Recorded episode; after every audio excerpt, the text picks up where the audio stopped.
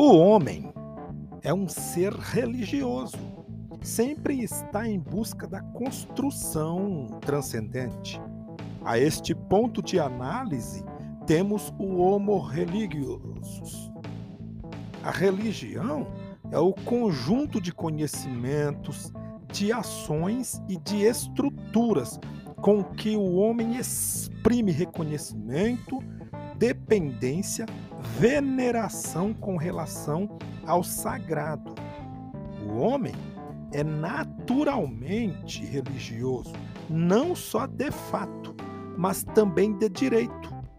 Como ele não é homem, se é carente de inteligência, de vontade, de cultura, de linguagem, assim também ele não é homem se é carente de religião. O homem que não quer ser religioso o é justamente por essa sua vontade.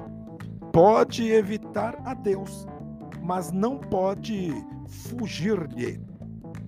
Afinal, ser religioso é ter equilíbrio cultural, social, psicológico e assim por diante.